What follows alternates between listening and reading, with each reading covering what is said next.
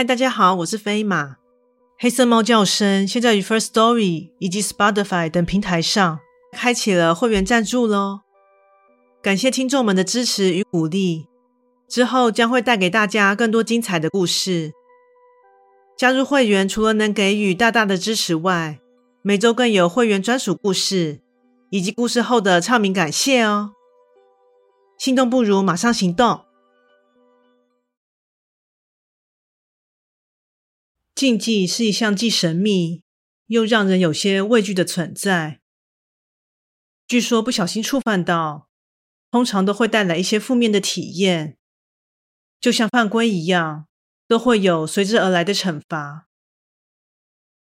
那么，以下我们就来说说一则在触犯了家族禁忌后所经历到的事件。怪谈故事。不要偷看。这是发生在好几年前的事了。不知道大家的家族中有没有什么不能外传的秘密仪式呢？我家是有的。说到仪式，就不免俗的有些规则和禁忌。一直以来都认为禁忌的存在。无非是为了增添仪式的崇高感，并且让人感到煞有其事罢了。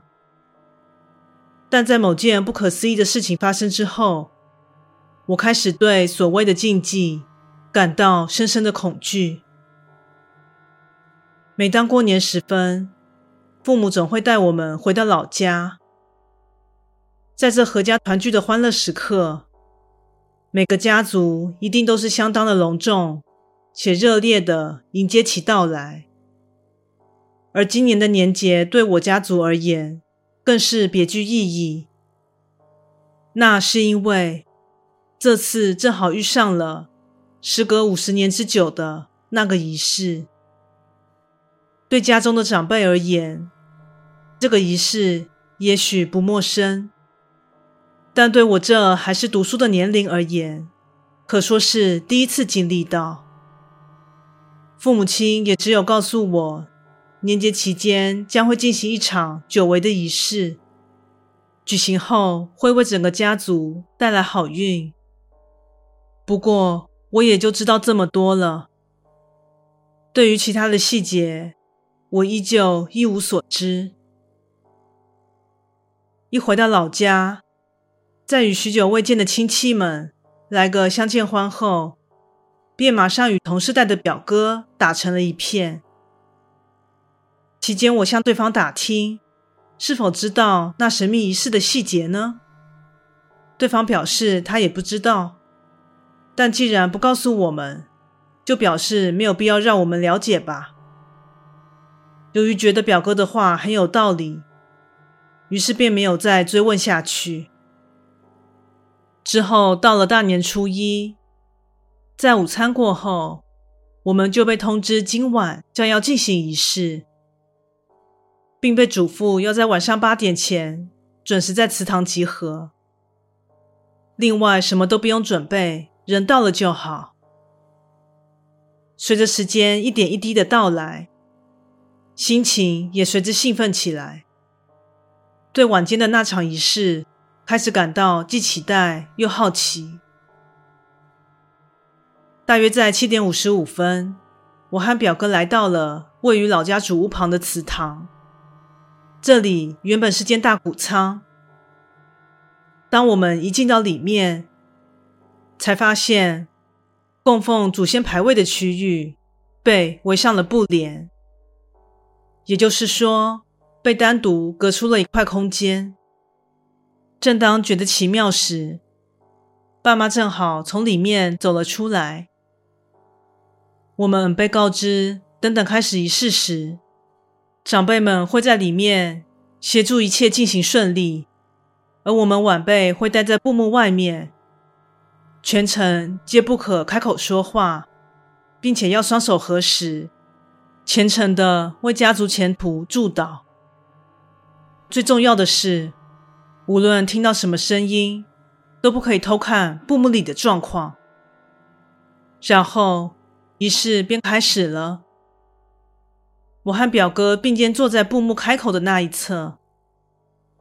一开始，我们都遵守着吩咐，双手合十，静默不语。随着仪式的开始，布幕另一侧也陆续发出一些声响，听上去像是说话的声音，又像是笑声。终究，我和表哥忍不住好奇心。接下来，在确认过眼神和手势后，对方决定偷偷的将布幕拉开一条缝，看看里面到底在干嘛。现在回想起来，要是我当时阻止他就好了。就当他直直的盯着缝隙看着，然后在下一秒，他就这么仰面倒在地上，就这样不省人事了。由于事发突然，我的惊叫声打断了正在进行的仪式，家人们纷纷从布幕中跑了出来。当他们焦急的询问表哥为何昏倒时，因为当下实在是太害怕了，于是撒了谎，说对方就这样突然倒下。我也不清楚是什么原因。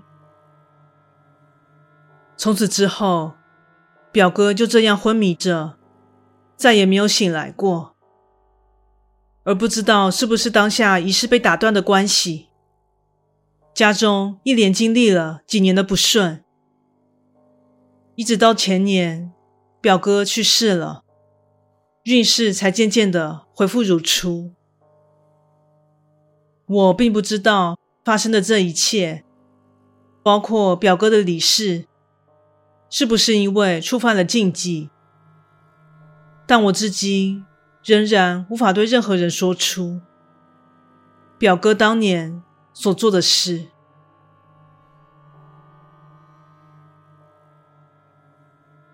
故事说完喽，感谢你的收听，诚挚欢迎订阅我的频道。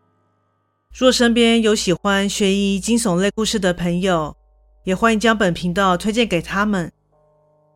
飞马目前经营的平台有 Podcast、YouTube、Facebook 以及 IG，诚挚希望大家前往以上平台搜寻“黑色猫叫声”，并帮我订阅及追踪哦。最后，再次感谢你的支持，那我们下次再见。